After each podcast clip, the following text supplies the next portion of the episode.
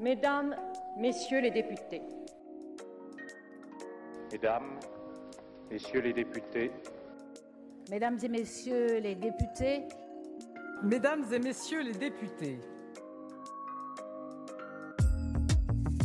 Bonjour à tous. Stéphane Vogetta est député de la 5e circonscription des Français établis hors de France, en Andorre, Espagne, à Monaco et au Portugal, apparenté Renaissance. Il est également membre de la Commission des affaires économiques et l'auteur d'une proposition de loi transpartisane sur les influenceurs avec son collègue Arthur Delaporte du Parti socialiste. C'est un entrepreneur, diplômé de l'ESSEC en 1997, né à Nancy et il vit désormais entre Madrid et Paris pour voter les lois. Mais nous n'irons pas plus loin dans cette courte présentation pour lui laisser la parole, qu'il nous décrive son rapport à la politique depuis sa jeunesse ainsi que son parcours jusqu'à l'hémicycle. Vous écoutez Café Bourbon, le podcast qui vous emmène à la rencontre de vos députés. Un podcast ex Monsieur le député commence par nous expliquer pourquoi il a voulu faire de la politique. Alors, bonjour, bonjour à tous d'abord. Et puis, euh, pourquoi j'ai voulu faire de la politique? Bonne question. Euh, la réponse va peut-être vous surprendre, mais en fait, je ne veux pas faire de la politique. Euh, j'ai jamais eu la vocation à en faire. Et euh, je suis devenu député un peu par, hasard, euh, parce que j'étais. Euh, moi, j'ai passé toute ma vie dans le secteur privé, à l'étranger, en plus, donc loin de la France. parfois, pendant certaines périodes, assez déconnecté de, des choses françaises, du monde métallique français, de, la vie politique française, que je continue à suivre à distance, mais sans plus. Et donc, j'étais comme beaucoup de Français, un observateur. parfois intéressé, parfois désabusé de, la manière dans laquelle la les choses se faisaient à Paris et, en France en, général.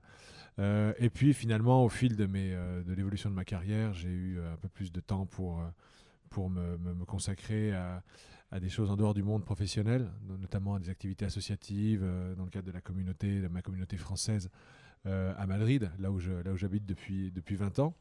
Et, ça a fait qu'à un certain moment, ce sont les politiques qui sont venus me voir pour me proposer euh, travailler avec eux. D'abord, euh, dans le cadre de la campagne d'Alain Juppé euh, pour les primaires de la, de la droite et du centre en, 2015-2016. ces représentants sont venus me demander de, gérer, de monter un comité de soutien en Espagne, parce qu'au départ j'étais pas enthousiaste, puis finalement je, l'ai fait.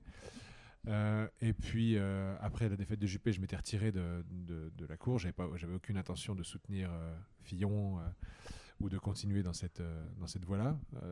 Et puis finalement, euh, il se trouve que la candidate qui avait été désignée par, euh, par l'AREM, par En Marche, pour être euh, investie sur les législatives en 2017, est venue me proposer d'être son suppléant. Donc on, s'est parlé, au départ là encore j'étais pas enthousiaste, puis finalement j'ai dit oui, je suis devenu son suppléant. suppléant d'une députée qui n'avait pas, pas vocation à rentrer au gouvernement, qui était plutôt jeune, donc qui n'avait pas vocation à mourir. Donc j'étais suppléant, j'étais suppléant qui allait rester suppléant pendant 5 ans et ensuite retourner à l'obscurité. Sauf qu'elle est devenue sénatrice et je suis devenu député. Euh, ça, c'était en octobre 2021. Et puis, euh, puis finalement, ça s'est bien passé. J'ai repris le mandat, j'ai vu que je pouvais faire des choses à Paris, débloquer certains sujets. Et puis, euh, et puis j'ai trouvé que c'était intéressant de, voir les choses de l'intérieur et de pouvoir faire bouger les choses de l'intérieur. Et donc, du coup, quand les, les, élections législatives de 2022 sont arrivées, j'avais envie de, repartir pour un tour, d'être candidat. Euh, finalement, ça a, été un peu, euh, ça a été un peu bousculé par euh, les décisions de mon, de mon parti qui a, choisi d'investir Manuel Valls. Et donc, finalement, j'ai dû, j'ai dû y aller aussi fort que je pouvais dans cette bataille. Et voilà, donc j'ai été réélu et donc je continue à être député. Un peu, un peu par hasard, mais en essayant de faire le mieux possible.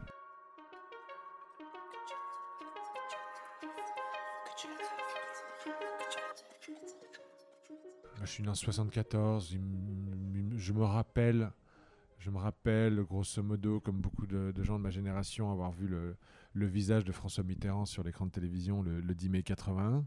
C'était, ça a été vécu par beaucoup de monde comme un changement d'air. Moi, j'avais 7 ou 8 ans à l'époque, donc c'était encore, j'étais encore trop jeune pour comprendre ce qui se passait. Euh, je me rappelle, euh, euh, en, 2000, en 84, j'avais 10 ans. Laurent Fabius, qui devient Premier ministre à, je sais plus, 39 ans ou 41 ans peut-être. Ça m'avait marqué. Mais sinon, là, euh, pas, pas, pas, pas, pas grand-chose, si ce n'est peut-être une conversation avec des, amis euh, quand j'étais adolescent, des amis dont le père s'était présenté des élections législatives locales euh, chez moi à Toul, en Meurthe-et-Moselle. J'ai vérifié récemment, il avait fait 5% à ces élections. Donc, donc voilà, pas du tout d'implication. Je n'étais pas dans une famille politisée, je n'étais pas dans un milieu où on parlait beaucoup politique.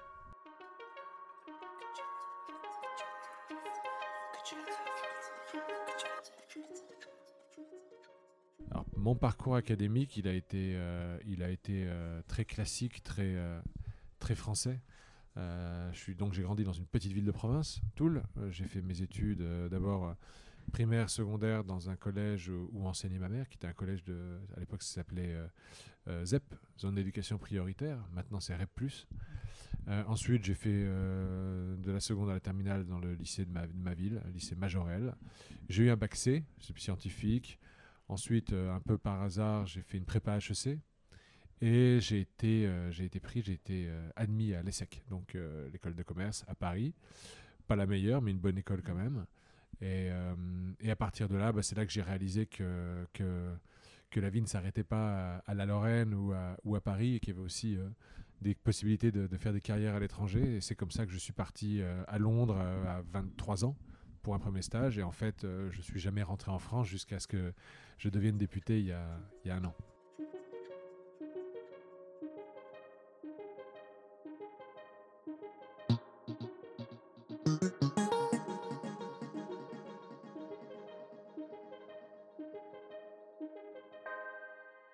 le, moment décisif hein, qui m'a fait franchir, le pas. Euh, J'avais fait la campagne de Juppé un peu par hasard. Je m'étais retiré euh, une fois que Juppé avait perdu face à Fillon, euh, parce que je ne voulais pas faire la campagne de Fillon. Et puis, euh, printemps 2017, je savais vraiment pas pour qui j'allais voter. Je me rendais compte que finalement, en regardant ce qui se passait, j'allais pas avoir le choix de, de, de voter pour quelqu'un d'autre que Macron, mais en même temps, je ne voyais pas de quoi il retournait. Donc, je suis allé voir, je, suis, je me suis rendu à une réunion du comité En Marche de Madrid. Et euh, je leur ai expliqué hein, d'où je venais, que j'avais pas du tout l'intention de devenir un marcheur, mais que je venais pour simplement comprendre qui ils étaient, comprendre s'il y avait un vrai projet, une vraie, une vraie volonté de changer les choses, et, et si c'était pas simplement euh, une stra- stratégie de François Hollande pour se maintenir sans se maintenir, etc. Et donc, bah, ce jour-là, voilà, j'ai écouté, j'ai entendu, j'ai vu des choses qui m'ont intéressé, ça m'a convaincu. Je me suis dit, tiens, ouais, moi, je voterai Macron.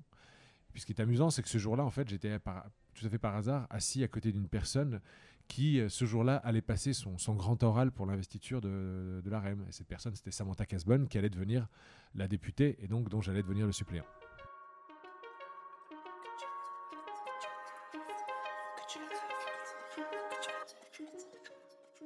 Quelles ont été vos expériences professionnelles avant la vie politique?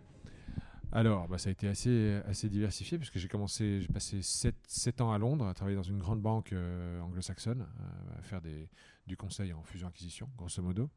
Ensuite, j'ai fait le même métier pour la même banque, mais en Espagne, à Madrid, euh, en- entre 2005 et 2012. Et là, c'était passionnant parce que mon métier, c'est de sauver des banques. Et en l'occurrence, je suis arrivé en Espagne pendant la crise bancaire, avant la crise bancaire. Donc, je m'étais préparé en anticipant ce qui allait se passer. Et du coup, quand la crise bancaire et la crise immobilière a commencé, ben, j'ai passé mes 4 ou 5 années à vraiment travailler pour le gouvernement espagnol, la Banque d'Espagne, euh, le Fonds de restructuration bancaire espagnol, euh, à parler aux investisseurs anglo-saxons pour les aider à comprendre ce qui se passait. Donc ça, ça a vraiment été une période fascinante, euh, surtout en termes de, euh, de sensation, non pas de travailler seulement pour des intérêts privés, mais aussi euh, pour, euh, pour l'intérêt général, puisque quand on sauve une banque, on sauve ses clients, on sauve un, sy- un système financier, on évite euh, l'effet domino. Donc ça, ça a été vraiment passionnant.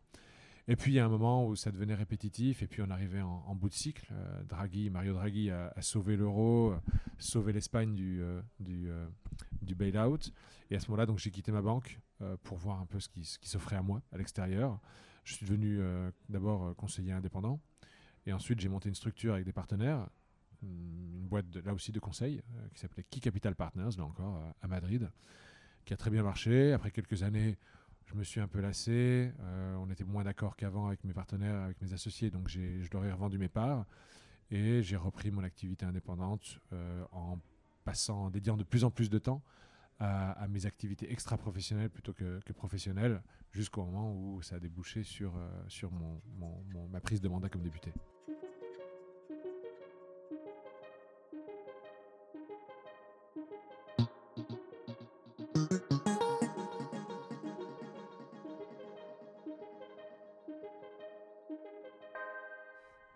Réaction, ça a été euh, bah, la première fois qu'on rentre dans, l'Assemblée nationale, dans l'hémicycle, c'est euh, euh, un mélange euh, d'humilité et de fierté. On, prend la mesure de tout ce que ça, de ce que ça implique. Et en même temps, mm, même si, je le répète, je, trouvais que j'étais arrivé là un peu par hasard, je trouvais aussi que je, le fait que je sois à la- à l'Assemblée nationale, moi, un, entrepreneur, un- quelqu'un de la société civile, euh, qui avait grandi là où j'ai grandi, qui, qui est par les, euh, les, les époques par lesquelles je suis passé, bah, je trouvais que c'était aussi intéressant et que j'espérais que j'aurais l'occasion, le temps d'apporter quelque chose euh, durant ce, mandat qui s'ouvrait, sachant, euh, sachant que moi je suis devenu député en début octobre 2021 et qui restait à peine neuf mois avant les élections euh, législatives suivantes. Donc ça allait être un mandat assez court, mais finalement pendant lequel j'ai réussi à faire quelques petites choses qui m'ont donné envie de continuer.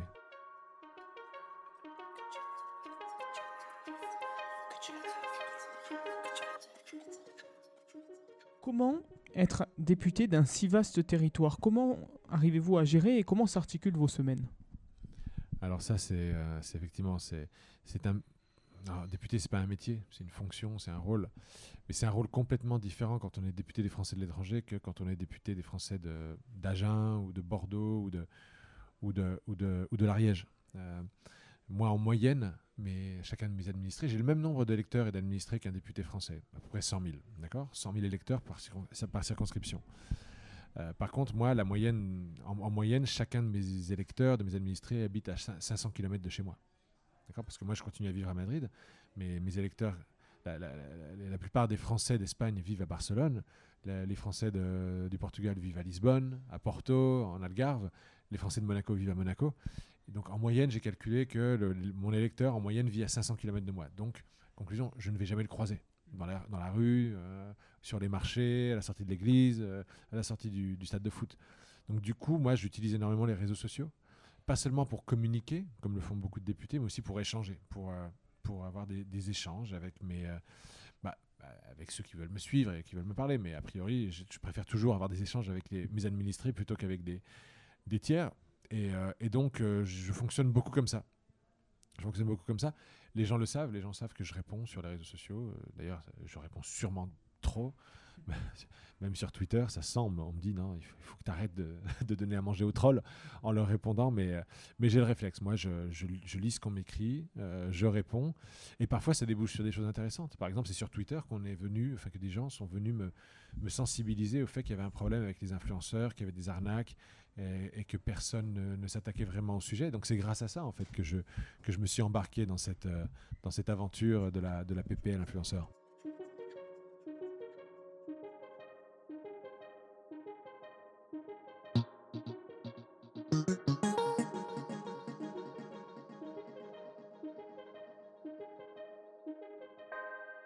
Grosse embûche, c'est quand même, c'est quand même comme mon parti, euh, alors que j'étais député sortant et que j'étais, je, voulais y retourner et qu'a priori j'étais très bien placé pour le faire puisque ça marchait très bien, j'étais bien perçu, j'avais une bonne image. Donc comme mon parti politique, comme ma famille politique a dit, bah non, désolé, on va mettre Vaduel Valls à ta place.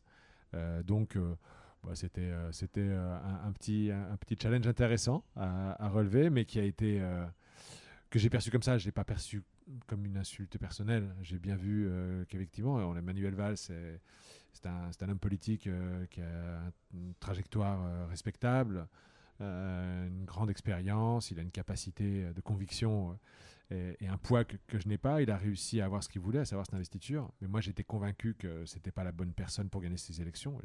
D'ailleurs, si je l'ai battu, euh, moi, c'est qu'il aurait perdu au second tour face à la NUPES. Donc euh, j'ai pris la bonne décision en maintenant ma, ma candidature, en devenant dissident, mais tout en disant que je continuerai, enfin que après ma victoire, si je gagnais, je retournerai dans la majorité présidentielle, ce que j'ai fait, et depuis ça se passe très bien.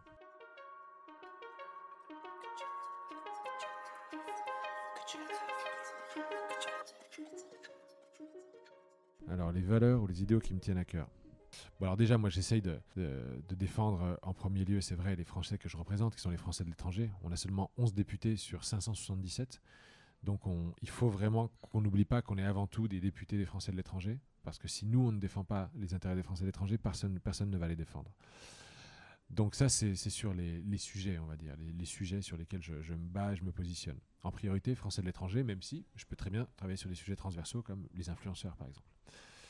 Les valeurs, moi, les valeurs, c'est euh, les valeurs, les principes, les idéaux que je, veux défendre, que je veux porter, c'est en, gros ce que, ce que je représente. Moi, je ne vais, je vais pas inventer, je vais pas réinventer la roue. Moi, je suis euh, quelqu'un qui vient d'un milieu plutôt modeste, euh, qui a fait, qui qui a fait ce qu'on appelait à l'époque, on appelle peut-être encore une ascension sociale à, la force du poignet, euh, à la base de- d'études euh, euh, réussies et, ensuite suivi de succès professionnels qui m'ont amené à avoir une influence, une liberté dont je profite maintenant.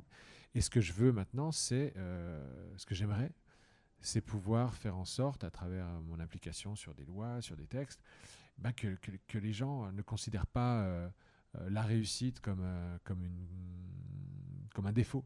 Euh, que les gens pensent qu'il est, à croire qu'il est possible de, d'évoluer, que c'est pas parce qu'on est quelque part et dans une, dans, dans une condition donnée, condition sociale ou géographique spécifique, qu'on peut pas s'en, dé- s'en détacher. Donc on est maître de son destin. Donc il y y a ça, euh, la mobilité sociale, euh, la, lutte contre les, contre les assignations à résidence ou les assignations sociales, la défense de, l'entreprise, euh, de l'entrepreneuriat. Ça pour moi c'est important aussi parce que sur les dix dernières années j'étais entrepreneur et, euh, et, je pense que l'esprit d'entre- d'entreprise est, fondamental pour une société et qu'il faut absolument le, protéger. Et que les entreprises, là encore, ne sont pas des cibles à abattre, mais plutôt des, euh, des trésors qu'on devrait chérir et, essayer de, faire grandir. Et, et- voilà, et à partir de ça aussi, une autre valeur, c'est pas forcément une valeur, mais plutôt une caractéristique, c'est la combativité. Combativité dans mes, euh, dans, mes, combats, que ce soit sur ces valeurs-là, sur mes, sur mes sujets, et aussi dans mes combats politiques, même si on va pas trop en parler, mais contre, par exemple, euh, les extrêmes, le populisme et la démagogie en général.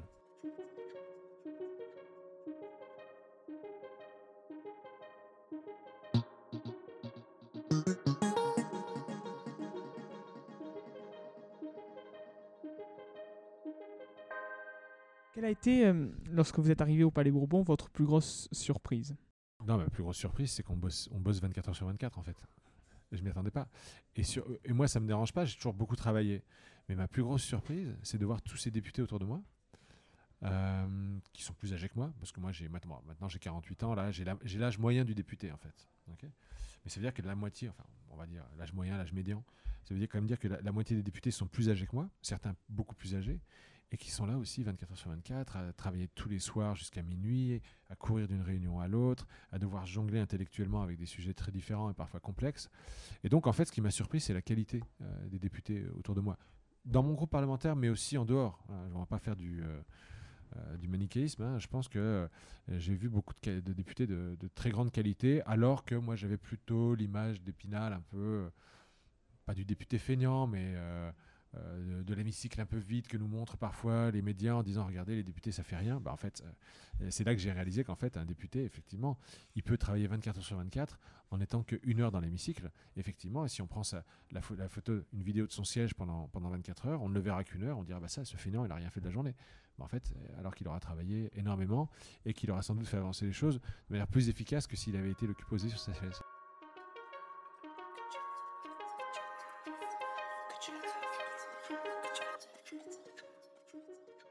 Je suis un député. euh, bon, maintenant tout le monde me connaît dans mon groupe, forcément. Ça, marque un peu quand on, euh, quand, on, euh, quand on revient après une bataille comme celle que j'ai j'ai menée. Et bon, ils, alors ils me connaissent. Ils savent que je suis indépendant, que je suis fidèle quand même, malgré tout. Je suis fidèle à, à mes idées. Je suis fidèle à mon engagement au- auprès du président de la République. Ils savent aussi que je suis comba- combatif. Euh, ils savent que je n'ai pas peur de, de dire les choses que je pense, euh, que ce soit en externe ou en interne. Et ils savent que si parfois je ne suis pas d'accord avec ce qu'on fait, euh, je le dirai aussi.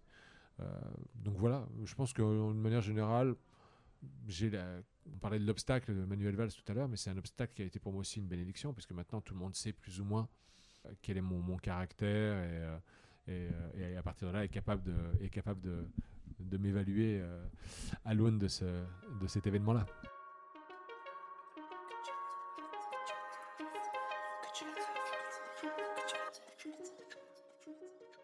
Ah, les projets, bah là on se pose tous, euh, tous la question de savoir comment, comment est-ce qu'on va continuer à, avancer, sur quel, euh, sur quel projet de loi, sur quel texte. Euh, moi, il y a, beaucoup de textes hein, qui vont arriver. Il y a des lois de programmation militaire, il y a des lois immigration, il y a le projet de, euh, il y a la- la- l'adaptation euh, des règlements numériques de l'Europe, le DSA-LDMA qui va arriver aussi avant, l'été. Donc, il y a certains de ces projets sur lesquels moi j'ai spécifiquement envie de m'impliquer, en particulier ce qui a à voir avec le numérique et les réseaux sociaux en général, parce que je trouve que c'est un, aspect prépondérant de nos vies modernes et de nos sociétés et de l'éducation des enfants aussi. Et, euh, et que c'est aussi aligné avec ce qu'on a fait avec euh, Arthur Delaporte sur, euh, sur les influenceurs.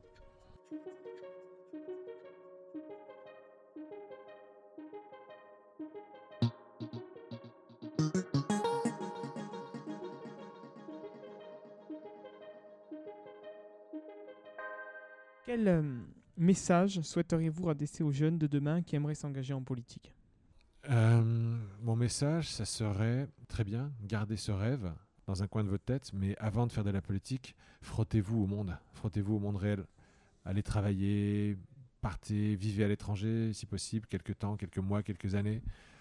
Travaillez, créez des boîtes, euh, gagnez de l'argent, perdez de l'argent, euh, vivez, et ensuite, une fois que vous aurez appris comment fonctionne le monde, euh, une fois que vous aurez vraiment touché du doigt la réalité du monde qui nous entoure, là, venez faire de la politique, mais en connaissance de cause. Pas, pas seulement sur la base de, de ce que vous aurez lu dans des, dans des livres ou entendu à Sciences Po.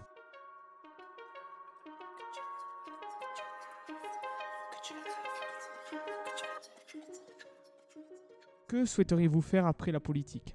Re- je reprendrai ma vie d'avant, je redeviendrai entrepreneur, je continuerai à vivre à Madrid. Euh, mes enfants sont sans doute ravis que ça s'arrête euh, parce qu'ils ils- ils pourront à nouveau euh, revoir leur père euh, 7 jours sur 7. Et je, serai, je suis sûr que je serai à la fois triste que ça s'arrête, puisque être en politique, pour moi, je suis en politique parce que je, suis, je sais que je suis un député utile et efficace. Et j'arrive à l'être notamment parce que je suis dans la majorité présidentielle. Si j'étais dans l'opposition, je ne suis pas sûr que j'aimerais cette fonction autant que je l'apprécie actuellement. Donc, donc voilà, donc à la fois ça me manquera, et puis en même temps, je sais que je retrouve quelque chose que j'aime beaucoup faire, et je, laisserai aussi derrière certaines frustrations. La frustration euh, bah, de voir que souvent on, fait des choses qui n'aboutissent pas, on se retrouve parfois face euh, à une incompréhension des gens par rapport à ce qu'on fait, une incapacité à bien expliquer, ou alors bah, l'ambiance médiatique qui, qui est simplement pas adaptée pour, euh, pour qu'on réussisse à faire passer les messages qu'on a envie de faire passer. Et donc du coup, notre euh, sincérité se perd dans, dans un puits de dans un puits sans fond. Euh, donc euh, voilà, une fois, une fois que je ne serai plus député, je serai, je- j'en serai à la fois triste et soulagé.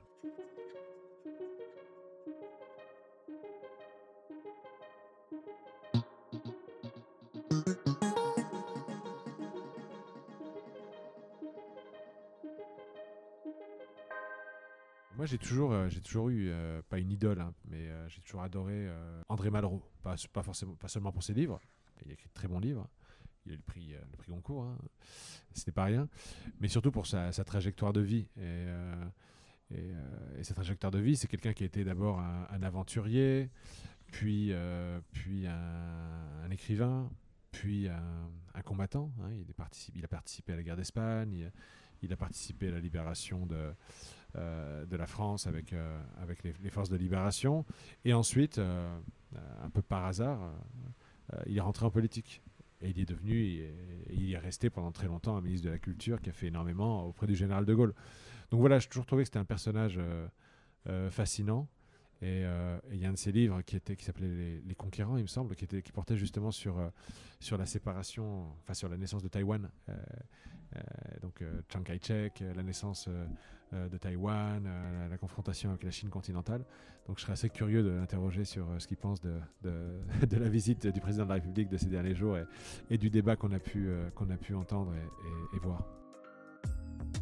C'est la fin de cet épisode. Merci infiniment Stéphane Ogeta d'avoir accepté l'invitation de Café Bourbon. Cet épisode a été préparé avec Martin Lhomme et Roméo Chauvel. S'il vous a plu, vous pouvez nous laisser votre avis sur Apple Podcast ou Spotify. En attendant, vous pouvez retrouver l'ensemble des podcasts sur notre site internet et sur toutes les plateformes en ligne. Je vous dis à la semaine prochaine avec un nouvel invité.